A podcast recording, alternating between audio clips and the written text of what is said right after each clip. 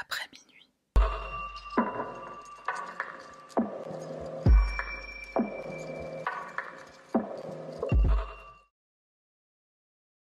Salutations chers pandas, moi c'est Sahara, bienvenue sur ma chaîne. Pour la vidéo de ce soir, on retourne en Corée du Sud avec la tragédie de l'incendie du métro de Daegu. C'est une affaire qui a été très médiatisée au moment où les faits se sont produits. Elle a même détrôné le record du monde qui était jusqu'à présent détenu par Ubomkon. Ubomkon, une affaire que j'ai également traitée sur cette chaîne. Je t'invite à regarder la vidéo si tu n'as pas déjà vu. Fun fact avant de commencer, est-ce que tu savais que les Coréens ils comptent pas l'âge comme nous? En gros, ils estiment qu'à la naissance, t'es dans ta première année, que nous on la compte comme l'année euh, l'année zéro, parce qu'on compte à partir d'une année révolue. Hein, quand on donne notre âge, c'est en année révolue. Si t'as 20 ans, en Corée, t'as 21 ans en fait. Voilà. Et trêve de blablaterie, on y va. Notre affaire commence avec Kim Dae-han, qui naît le 8 février 1947 à Gyeongsang-bukdo, dans la région de Gyeongsang, au nord de Busan. On sait très peu de choses le concernant, si ce n'est que pendant quelques années, il a travaillé comme chauffeur de camion, ensuite chauffeur de taxi pendant 6 ans, et il travaille en parallèle comme marchand ambulant. Alors je sais pas ce qu'il vendait, de la bouffe, j'imagine. C'est très populaire la street food en Corée. Kim Dae-han quitte sa ville natale pour s'installer à Daegu, et Daegu, pour information, c'est la troisième plus grande ville de Corée du Sud après Séoul et Busan. Donc il s'installe à Daegu, c'est là qu'il travaillera comme chauffeur de taxi. Ensuite il épouse une femme qui, elle, travaille comme agent d'assainissement. En gros, elle est chargée de la gestion de la propreté de la ville. Ensemble, le couple aura deux enfants, un garçon, une fille, a priori une vie, tout ce qu'il y a de plus ordinaire. En 1999, Kim Dae-han se rend à l'hôpital pour un trouble mental. Alors je sais pas exactement ce que c'était, j'ai pas trouvé l'information. Il était aussi euh, dépressif, déprimé, et c'est principalement à cause de son état dépressif qu'il s'est rendu à l'hôpital. À l'époque, en Corée, les maladies euh, mentales, enfin tout type de troubles mentaux et même la dépression, c'est assez tabou, donc pour qu'il aille à l'hôpital, c'est que vraiment il allait très mal. Il va suivre un traitement pendant à peu près deux ans et ça va aller un peu mieux. Sauf que malheureusement, en avril 2001, il va s'effondrer au travail, il fait un AVC. Ses séquelles sont très lourdes au point qu'il ne peut plus travailler, son côté droit est partiellement paralysé, donc il se retrouve au chômage et il est encore plus dépressif, il commence même à avoir des pensées suicidaires. Et là tout de suite on sait que ça commence les problèmes. Avance rapide, à deux ans plus tard, on est le 18 février 2003, Kim Dae-han, il se rend dans une station-service, il a avec lui une bouteille de lait, mais c'est les gros contenants euh, pour, euh, pour famille, hein, c'est pas euh, une bouteille de candy à d'un litre que tu achètes à Carrefour. Sa bouteille elle est vide et il la fait remplir d'essence, il achète pour 7500 won d'essence, ça correspond à peu près 5 euros, et ça lui fait remplir sa bouteille qui, qui, je crois, fait 5 litres. Il a à peu près 4 litres d'essence dans sa bouteille de lait. Il se rend ensuite à la gare, enfin au métro, il va à la station Songhyundong, il prend la ligne 1 en direction de Hansim, il embarque dans la première rame du métro. C'est le train numéro 1079 qui arrive sur le quai à 9h52 précisément. Pour information, chaque métro compte 12 rames ou 12 voitures. Donc lui, il est dans la première, il s'assied sur un siège réservé pour les personnes âgées ou personnes handicapées. Le métro démarre et là, il commence à jouer avec un briquet. Alors là, tout de suite, il y a des gens qui le regardent de travers, genre mec, t'es chelou, qu'est-ce que tu fais? Range ton briquet. Et il y a un passager en particulier qui va être tellement exaspéré qu'il va lui dire Qu'est-ce que t'es en train de faire? S'ensuit une dispute et même une altercation entre les deux hommes. Kim Dae-han va faire tomber sa bouteille de lait et l'essence va prendre feu direct. À ce moment-là, le métro vient d'arriver à la station de Jonggangno. Comme on le voit sur ces images, certains passagers témoins de la scène commencent à descendre du métro en courant, on voit de la fumée qui commence à se propager, on voit même des flammes. Le conducteur du train, donc le train numéro 1079, dans un premier temps, il va entendre une alarme incendie depuis son poste de contrôle, mais au départ, il pense que c'est un dysfonctionnement. Il faut savoir que trois mois auparavant, donc en, décembre de, l'année précédente, il y a eu 96 incidents de dysfonctionnement qui ont été recensés. Donc c'était presque devenu une habitude d'ignorer, pas vraiment d'ignorer, mais de se dire voilà, c'est une alarme, mais c'est peut-être un dysfonctionnement. Sauf que là, c'est pour de vrai. Et ce qui va l'interpeller, évidemment, c'est ce qui se passe sur le quai, c'est les gens qui courent et les gens qui crient qu'il y a le feu. Il sort et il comprend vite qu'il y a vraiment le feu. Et en fait, la procédure aurait voulu qu'il alerte la tour de contrôle, on va l'appeler la tour de contrôle. Normalement, il devrait les alerter par la radio et ensuite s'attaquer au feu. Ça peut paraître bizarre comme euh, procédure, surtout quand il s'agit d'un incendie et quand on sait qu'un feu, ça se propage très très vite. Et perso, je comprends la, logique de, de, cette procédure et je vais t'expliquer pourquoi. Dans l'avion, c'est exactement la même chose. On t'apprend que dans un cas d'incendie, tu dois d'abord prévenir, appeler euh, un de tes collègues ou ton chef de, de cabine et ensuite tu t'attaques au feu. Pourquoi? Ben tout simplement parce que si jamais tu es incapacité par le feu ou par la fumée, si tu es la seule personne à avoir vu le feu se déclencher et que bah, tu, tombes dans les pommes à cause des, vapeurs ou quoi, il peut se passer plein de choses qui font que euh, tu peux ne pas gérer toi tout seul ou toute seule l'incendie. Il faut que tu préviennes donc d'autres personnes qui pourraient soit euh, te relayer, soit te venir en aide. Donc la première erreur commise ce jour-là, et tu verras qu'il y en aura d'autres et qui sont bien plus choquantes. Donc la première erreur, c'est que le conducteur du train 1079, il ne va prévenir personne, il va euh, s'équiper de son extincteur, il va s'attaquer au feu. Il n'arrive pas à l'éteindre, donc il commence à dire aux gens d'évacuer, et c'est à ce moment-là qu'il va prévenir la tour de contrôle. Donc il les prévient qu'il y a un début d'incendie dans la première rame du métro, ensuite il fait une annonce dans son train pour dire aux gens d'évacuer, et il évacue lui-même. Il faut savoir que la tour de contrôle, en fait, ils ont une, aussi une alerte incendie quand elle se déclenche dans, un train ou sur un, sur un quai, donc ils savaient déjà qu'il y avait un, début d'incendie, mais ils ne savaient pas euh, l'étendue du truc, le conducteur ne leur a pas dit, euh, ne leur a pas donné de détails. Et là, il faut qu'on parle d'un truc hyper méga important le feu. S'il y a bien un truc que j'ai retenu de mes formations hôtesse de l'air, c'est les procédures d'urgence en cas d'incendie. Et par exemple, du coup, maintenant, un réflexe que j'ai, c'est que quand je vais dans un endroit que je ne connais pas, je cherche tout de suite la sortie de secours. Ça peut te sauver la vie, ou ça peut te tuer si tu sais pas où sont les sorties de secours, et c'est devenu un, réflexe, un truc auquel tu réfléchis même plus. Un feu, ça se propage à une vitesse Enfin, faut le voir pour le croire. Enfin non, du coup, euh, fais-moi confiance. Si tu vois un feu, prends tes jambes à ton cou. Le triangle du feu, c'est quoi? C'est les trois éléments, donc euh, ça forme un triangle, c'est les trois éléments qui permettent à un feu d'exister. Le comburant, donc en général c'est l'oxygène, le combustible, donc ça peut être euh, une mèche de bougie, ça peut être du bois, ça peut être un tissu inflammable. Et le troisième élément, c'est la chaleur. Avec ce triangle, un feu, il existe et il perdure. Si tu en enlèves un des trois, il suffit d'en enlever un des trois pour que ton feu il meurt. Illustration. On fait des expériences euh, scientifiques euh, ce soir, pourquoi pas? Je m'improvise femme de science. Je viens d'allumer cette bougie, je vais utiliser le couvercle métallique de cette autre bougie. Elle, est, elle est épuisée, je la garde juste parce qu'elle est jolie. Donc je vais utiliser ce couvercle-là pour enlever le comburant, l'oxygène. Voilà, en deux secondes, je crois, euh, la bougie est éteinte. Ne fais pas ça chez toi, je veux pas que tu te blesses, ne reproduis pas l'expérience chez toi. Surtout que c'est pas du tout la meilleure des façons d'éteindre une bougie, ça fait de la fumée, euh, c'est hyper dégueulasse. On revient à notre affaire. À 9h56, soit 3 minutes exactement après que le feu se soit déclaré dans le train 1079, un autre métro arrive dans la station Jonggangno dans l'autre sens, le train numéro 1080. Déjà avant d'arriver à quai, dans le tunnel, le conducteur, il voit qu'il y a de la fumée.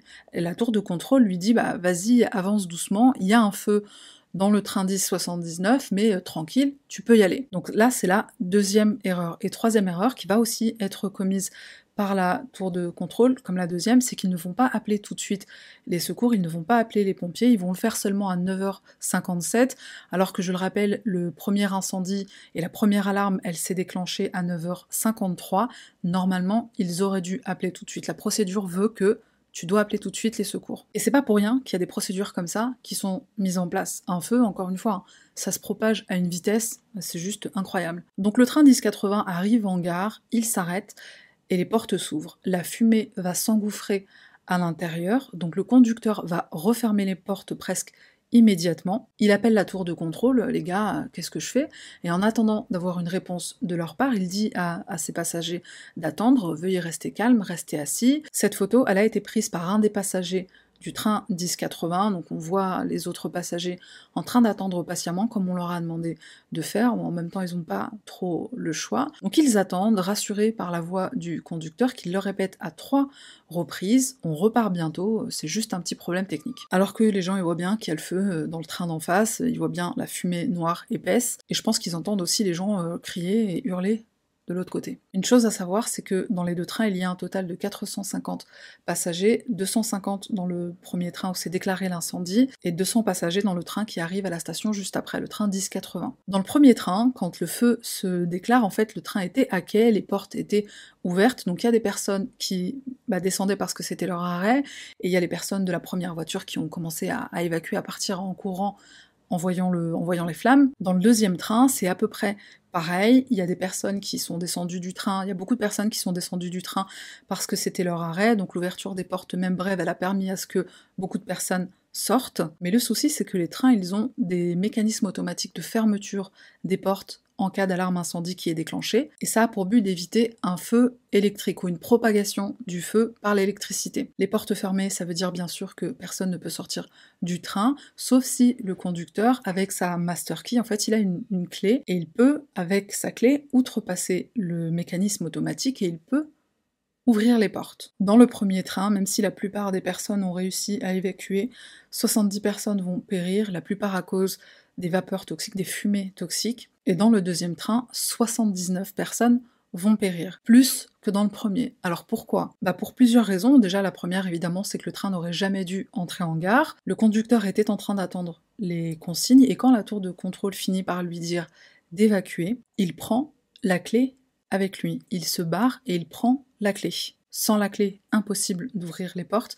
Il condamne les 79 personnes qui sont encore dans son train à la mort. Et tu dois sûrement te demander, est-ce qu'il n'y a pas un système manuel pour ouvrir les portes? Est-ce que les passagers eux-mêmes ne peuvent pas euh, ouvrir les portes? La réponse est oui, sauf que le problème, c'est que personne ne sait comment faire. Les consignes, elles sont écrites en tout petit quelque part, personne n'y fait jamais attention. Il n'y a pas de lumière, on ne voit rien, il y a aussi la fumée noire très épaisse. Par chance, dans la rame numéro 4, il y a un employé du métro qui est à bord, qui est en, en civil. Il sait comment s'y prendre. Donc il se rend près d'un siège qui est à côté d'une des portes de sortie, il soulève le siège, il actionne le levier, ce qui va ouvrir la porte. Ce mec, clairement, c'est un héros. J'ai réussi même à trouver sa photo et son nom. Donc je le montre en photo, le voici, il s'appelle Kwon Chun Sop.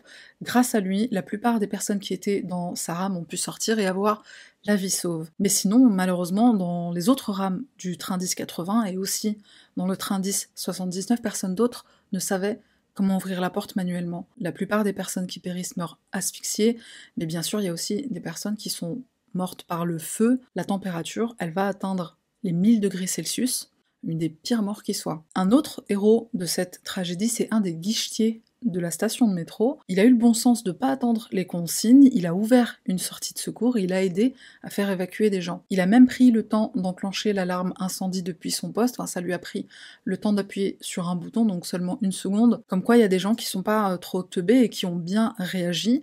Donc le conducteur du train 1080, ce qu'il a fait, c'est inexcusable. Moment d'émotion. Avant de mourir, il y a des personnes qui ont envoyé des messages, des SMS qui ont appelé leurs proches. Il y a un père qui, dit à son fils travaille bien à l'école et grandit bien.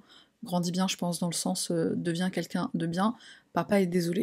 Il y a plusieurs personnes qui disent en, message ne m'attends pas ou ne m'attendez pas. Il y a un message qui dit désolé de m'être énervé ce matin, pardon, je t'aime. Une femme qui écrit il y a le feu, je vais au paradis en premier. Une jeune fille qui dit à sa mère je crois que je vais mourir ici asphyxiée, je t'aime maman. Il y a eu un phénomène aussi un peu étrange, enfin étrange pour, nous, Européens ou Africains, je pense. Il y a des personnes qui ont rompu avec leur, euh, leur partenaire en envoyant un message du style Je veux plus être avec toi, j'en ai marre de toi, ha ha ha, de façon hyper méchante en plus. Et d'après les explications que j'ai trouvées à ce propos, en fait c'était bah, une façon de dire euh, bah, refais ta vie, trouve quelqu'un d'autre, euh, trouve quelqu'un qui te rendra heureux ou heureuse. Et c'était surtout pour que la personne qui, reçoit le, message ne soit pas triste, ne soit pas trop triste, que la personne soit plus en colère de la rupture que triste en apprenant après la mort de cette personne. Je sais pas si j'explique bien le, truc, perso j'ai compris le, concept. Après, c'est probablement un truc culturel parce qu'il n'y a pas une personne qui a envoyé ce genre de message, il y en a eu au moins deux ou trois de ce que j'ai lu, et c'est encore plus bouleversant en fait, parce que si c'est en effet un truc culturel, je pense que c'est un truc culturel, bah, la personne qui reçoit le message, elle plus tard, elle a compris en fait le but réel du message et je pense que ça a dû les rendre eux-mêmes encore, euh, encore plus tristes de se dire que dans, ces derniers instants, la, personne que j'aime, la personne avec qui je suis euh, en, couple, à penser à, mon chagrin. Ils sont très romantiques, les, les Coréens, même à l'article de la mort. Le feu va durer 20 minutes, 20 minutes qui feront 192 victimes, 151 blessés et plus de 60 disparus.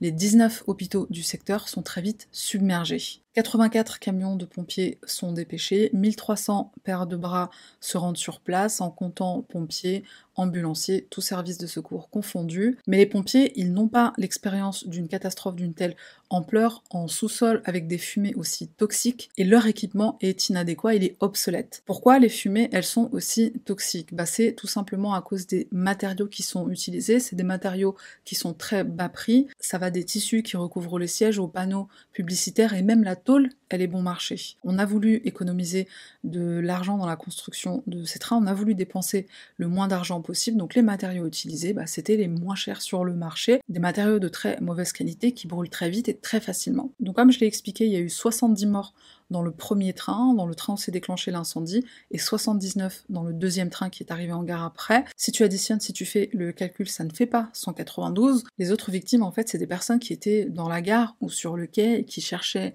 à tâtons la sortie la plus proche. Évidemment, ils étaient dans une fumée très épaisse qui a fini par asphyxier un bon nombre d'entre eux.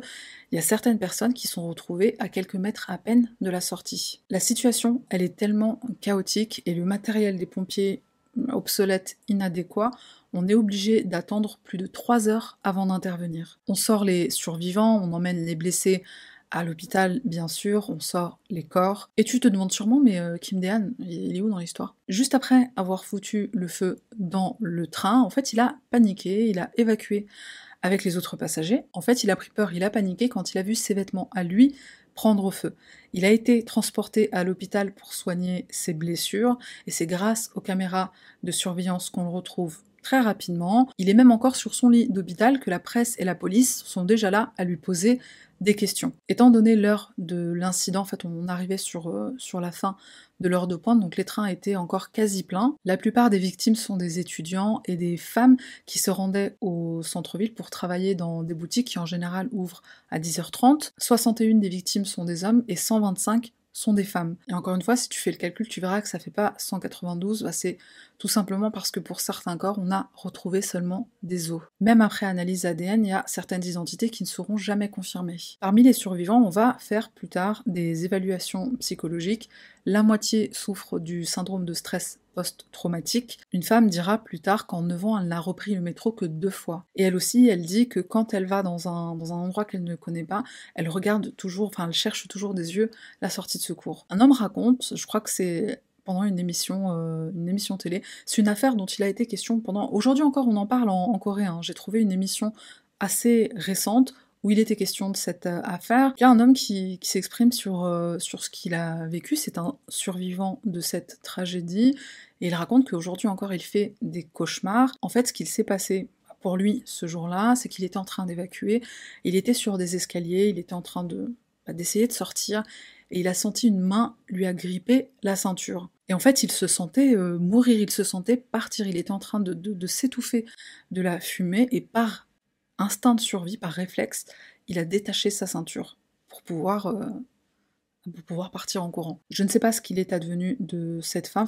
la, main qu'il a grippée c'était une femme, il l'a entendu lui dire euh, aidez-moi, aidez-moi. J'ai une anecdote similaire, enfin du merci c'est pas un truc qui m'est arrivé à moi, mais quand j'étais en, formation au test de l'air, on nous a montré un, reportage, bah, pareil qui m'a aussi... Euh, bouleversé, c'était sur des survivants d'un crash d'avion. Il y a un des survivants qui témoigne et qui dit qu'il lui arrivait un truc un peu similaire. Après que l'avion se soit écrasé, il a commencé à prendre feu et les passagers étaient en train de, sortir, enfin ils se, jetaient de l'avion, ils sortaient de l'avion comme ils pouvaient. Lui, il était sur le point de, sauter et il y a une personne derrière lui, un homme derrière lui, qui a essayé de la gripper et qui l'a mordu à l'épaule pour essayer de lui passer devant, pour essayer de sortir euh, avant lui ou à sa place. Malheureusement, euh, l'homme qui l'a mordu, bah, il est resté dans l'avion, il, est mort, il a, il a péri ce jour-là. Et le survivant, il se retrouve avec euh, bah, ce traumatisme et, euh, et, une cicatrice, une marque de morsure sur l'épaule. Je pense que l'être humain, il n'est pas conscient de ce qu'il est capable de faire pour survivre tant qu'il n'est pas... Tant, que t'es pas dans la, dans la situation. C'est facile de dire du, confort de, son siège, ouais, Non, j'aiderai les autres à sortir, je me sacrifierai. Et tu sacrifieras rien du tout. S'il faut mordre quelqu'un à l'épaule, tu mordras quelqu'un à l'épaule. Il n'y a pas de politesse quand, il faut sauver tes miches. Hein. Personne ne veut mourir, pas même ce Hamar de Kim Dehan. Quand il a vu ses vêtements en feu, lui-même, il a changé d'avis. Alors oui, parce que je ne l'ai pas dit jusqu'à présent, je vais te révéler la raison de, ce truc, parce que c'est pas juste une, baston qui a mal tourné. Il avait l'intention de se suicider dans ce train il voulait se suicider avec les autres. Il voulait pas mourir tout seul. C'était le projet. Voilà. C'est un peu comme lui. Je sais pas si tu te rappelles de cette vidéo, si tu l'as pas vue, je t'invite à la regarder. Un qui prend un avion, un qui prend deux trains, voilà, les gens qui veulent pas mourir tout seuls. Un truc que je comprendrai jamais. Un service commémoratif a lieu quelques jours après la tragédie au siège de la RATP, on va l'appeler la RATP, la RATP de, la ville de Daegu. Il y a environ 200 personnes qui sont réunies. Le maire de la ville est présent, il s'appelle Kwon Young-jin, le maire de, l'époque, et il déclare Nous mettrons tout en œuvre pour que de telles tragédies et catastrophes ne se reproduisent pas. On va observer une minute de silence à 9h53, l'heure à laquelle l'incendie s'est déclaré, et ensuite la foule va se diriger vers la gare de Jongangno, où plus tard, un espace commémoratif y sera créé. qui il est créé à l'intérieur de la station métro, et on va y exposer certains éléments conservés, éléments du jour de, de la tragédie, donc des éléments qui ont été touchés par le feu, comme euh, ce téléphone. Sur les murs, il y avait des messages écrits dans la suie à la mémoire des victimes. Dans la gare, il me semble qu'il y a même encore à ce jour une vidéo qui tourne en boucle, une vidéo d'information,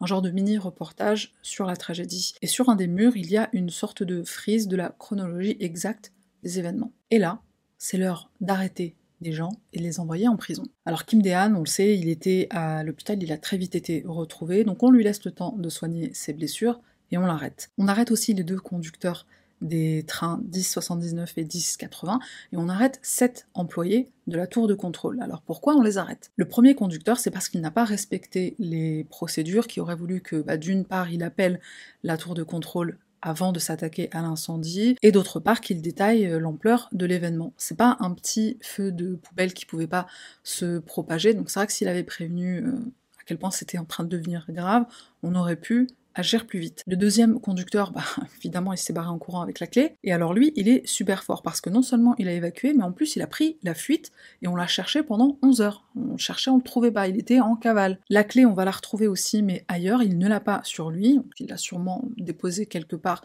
Pourquoi? C'est une excellente question. Et le pire, c'est qu'on va découvrir que pendant sa cavale, il a téléphoné à plusieurs reprises assez responsables. Sûrement pour leur dire, les gars, protégez-moi, si je tombe, vous tombez aussi, vous avez intérêt à me trouver une solution. Bon, il a pas dit ça, mais je pense qu'on n'est pas loin. Il a clairement pas appelé pour poser des congés.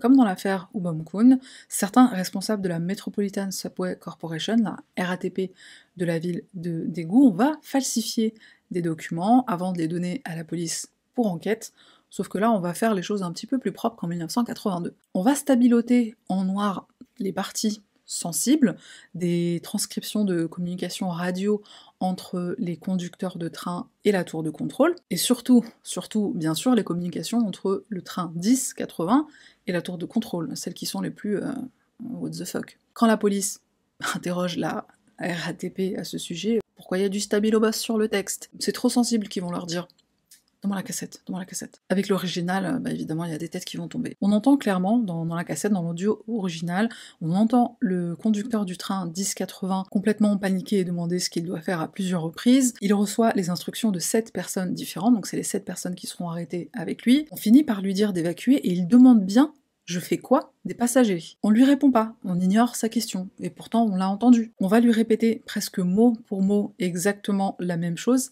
dix fois. Évacuer et couper le moteur. Donc lui, ce qu'il comprend, c'est je prends la clé. Comme ça, c'est sûr que le moteur, il repart pas. Il n'y a aucune instruction explicite qui est donnée quant à l'ouverture des portes pour l'évacuation des passagers. Après, ça veut pas dire qu'il pouvait pas utiliser de son bon sens, comme le, le guichetier, comme l'employé qui était en civil à l'intérieur de son train. Il savait très bien que s'il embarquait la clé avec lui, les passagers, ils avaient aucun moyen, ils n'avaient pas la connaissance euh, pour ouvrir la porte. Si le guichetier l'a percuté, pourquoi toi t'as pas percuté, toi qui es responsable de tes passagers Et tu te demandes, du coup, probablement pourquoi la tour de contrôle a fait ça, pour éviter des dommages au train. Si tu actionnes la clé, tu remets du courant.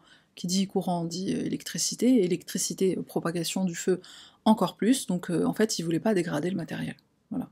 T'as bien compris, ils ont fait passer le train avant la vie de 79 personnes. T'imagines bien la colère de toute la Corée quand ils apprennent ça. Et je précise aussi que c'est un peu comme dans l'affaire Wamkon, le jour même de la tragédie, le directeur de la RATP, licencié, dégage. De son nom, Yoon Ji-tae, on le juge responsable de, bah, de procédures de sécurité euh, en cas bah, d'incendie notamment, qui sont quasiment inexistantes en vérité. On l'estime responsable de la mauvaise réaction des conducteurs et des employés de la tour de contrôle. En Corée, quand il faut couper des têtes, ça rigole pas.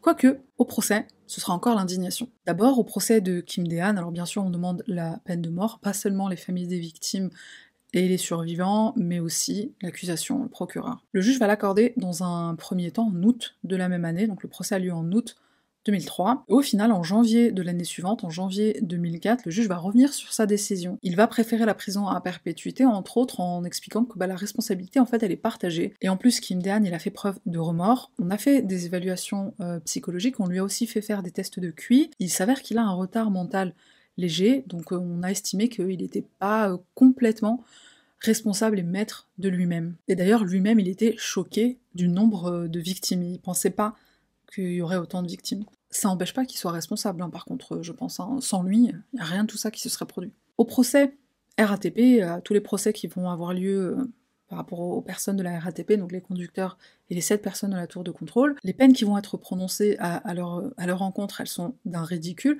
Pourtant, on a établi euh, clairement leur part de responsabilité. J'ai déjà cité euh, certaines raisons, pour en citer une autre que je n'avais pas dite jusqu'à présent, ils auraient dû faire interdire l'entrée au métro beaucoup plus tôt. En fait, tout ce qu'ils ont fait, ils l'ont fait en retard. Ils vont essayer de remettre la faute sur le conducteur du premier train en disant, bah, nous, en fait, on n'était pas conscients de, l'ampleur du truc, c'est le conducteur qui nous a pas prévenus. Et ils sont pas non plus responsables du fait que les matériaux utilisés soient inflammables, quoi.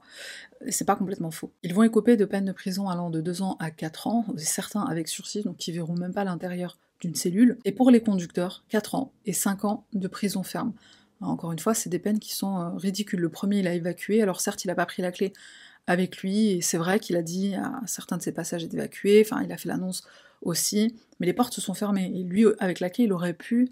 Euh, il aurait pu tourner la clé. c'est peut-être facile de, dire ça parce que lui, il était bah, juste à côté du feu. En fait, il était juste, euh, enfin derrière son poste de contrôle était juste derrière la première voiture, donc il était juste à côté, et je pense la chaleur, et je pense qu'il a paniqué, je pense que lui, c'est peut-être un petit peu plus excusable ce qu'il a fait, et je pense que 4 ans, euh, j'aurais peut-être mis un petit peu plus, mais je pense que sa peine, elle est, elle est méritée. Par contre, le deuxième qui s'est barré, lui, il a clairement condamné... Euh, il a clairement condamné ses passagers. Et en plus, il a essayé de prendre la fuite. Donc, euh, on aurait mis un 1 devant sa peine, je me serais senti un peu mieux. je pense la Corée aussi. Comme dans toute tragédie, on va apprendre de nos erreurs. Donc à partir de là, il y a énormément de choses qui vont être mises en place pour que, bah, comme le maire de la ville de Dégout l'a assuré, une telle chose ne se reproduise plus. La première chose qu'on fait, c'est de changer les matériaux dans les trains. On installe des systèmes d'arrosage électrique sur les quais, des extincteurs sont aussi installés dans chaque rame avec des instructions très claires. Sur les portes, les instructions d'ouverture sont aussi claires. On en parle même à la télévision pour sensibiliser la population. Au sol sur le quai, il y a des chemins lumineux, comme dans l'avion, pour aider à trouver la sortie la plus proche. Sur les poubelles, il y a une petite bouteille d'eau pour éteindre un feu de poubelle si besoin. Il y a aussi des téléphones d'urgence sur les quais et même des défibrillateurs si quelqu'un fait un arrêt cardiaque. Clairement, la sécurité du, passager, des, usagers, elle est devenue une priorité, c'est une très bonne chose. En fait, c'était même essentiel. Au départ, ces changements, ils sont d'abord faits dans la ville de Daegu et ensuite ce sera étendu progressivement dans tout le pays. Comme en 1982, cet événement sera une source de honte, une source de chouma national, international pour le pays. La Corée du Sud a connu une industrialisation très rapide, trop rapide. On a pris des raccourcis à vouloir aller trop vite. Le président de l'époque, Roh Moo-yoon, il va mettre en place une unité spéciale pour gérer ce genre de catastrophe et il promet lui aussi de tout mettre en œuvre pour que ça ne se reproduise pas. Certes, l'argent ne résoudra rien, dit-il, mais le gouvernement fera de son mieux pour que ça ne se reproduise pas. Rien à voir, mais euh, pendant mes recherches, j'ai trouvé que ce président-là, le président de l'époque, quand il a pris sa retraite, il s'est suicidé, il s'est jeté d'une falaise, de ce que j'ai compris pour une histoire de, de, corruption, alors que justement il est arrivé sur la scène politique en disant moi je suis clean, moi je suis propre. Mais bon, au moins lui il a pas essayé d'embarquer euh, un train de train ou un avion avec lui. Il s'est suicidé tout seul. Kim Dehan, au final, il va faire à peu près un an et demi de prison et il va mourir le 31 août 2004. Mais alors, il va mourir d'une mort plus qu'étrange, à croire que c'était un homicide. Il a été admis à l'hôpital, parce qu'il était essoufflé. Il est jamais sorti de, l'hôpital, enfin il est sorti euh, avec les pieds devant. Est-il vraiment mort de cause naturelle ou des mains du personnel de l'hôpital, indigné, en colère, qui n'ait pas eu la peine de mort? Deux ans après la tragédie, il y a eu un parc d'attractions qui a été ouvert dans la ville de d'Égou, enfin un parc d'attractions ça s'appelle un parc d'attractions, mais je crois que c'est plutôt euh, en vérité un, centre culturel, un peu comme la Cité des Sciences à Paris. C'est un parc d'attractions sur la sécurité. la première étape, bien sûr, c'est l'incendie de la ville de Dégout, l'incendie du métro de euh, Dégout. Donc il y a une vidéo, je crois, on montre une vidéo de reportage de, l'incendie, des événements. En gros, on va t'expliquer comment ouvrir la porte du métro, enfin les gestes qui sauvent. il y a aussi des, des sortes d'animations sur d'autres types de, catastrophes comme euh, tremblement de terre. On apprend aussi aux gens à faire massage cardiaque, enfin des gestes qui sauvent quoi. Pour conclure, je termine avec une interrogation. Il faut savoir qu'en Corée, il y a des lois qui régulent la vente de gasoil. Je pense que ça doit être le cas partout. En gros, T'as pas le droit d'aller dans une station essence avec une bouteille de lait vide et la remplir d'essence. C'est interdit par la loi. Alors j'ai pas pu trouver si le mec qui a vendu l'essence à Kim Dehan, il a été inquiété ou pas, je sais pas s'il a été arrêté, Peut-être que j'ai pas trouvé l'information et que ça a été le cas, j'espère, parce que. Bon, après, c'est vrai qu'il pouvait pas se douter de ce qui allait se passer, mais je sais pas. De l'essence dans une bouteille de lait, c'est chelou, non? Donc voilà, c'est la question à laquelle je n'ai pas trouvé de réponse en faisant mes recherches sur cette affaire. On termine avec un random item, il n'y en a pas toujours, mais là on va faire un petit random item review. Il faut que je trouve un jingle, une chorégraphie aussi peut-être. Si tu sais déjà manger avec des baguettes, sache que les Coréens, ils sont un level au-dessus, ils mangent avec des baguettes métallique. Si tu sais déjà manger avec des baguettes normales, enfin en, bois ou en plastique, t'as l'impression que tu sauras, mais non, en fait, je t'invite à faire le test et tu verras. il faut réapprendre en fait à manger avec euh, des baguettes métalliques. Celles-ci, je les ai achetées quand j'étais en Corée, à Séoul. Donc je peux pas mettre un lien pour, euh, bah, pour celles-ci exactement. C'est vrai qu'elles sont très jolies, j'aime beaucoup. Mais je mettrai un lien vers euh, un produit similaire, je pense que ça peut se trouver sur Amazon très facilement. Merci pour les personnes qui sont restées jusqu'à la fin. Et puis bah, on se retrouve la semaine prochaine pour une nouvelle affaire. Bye.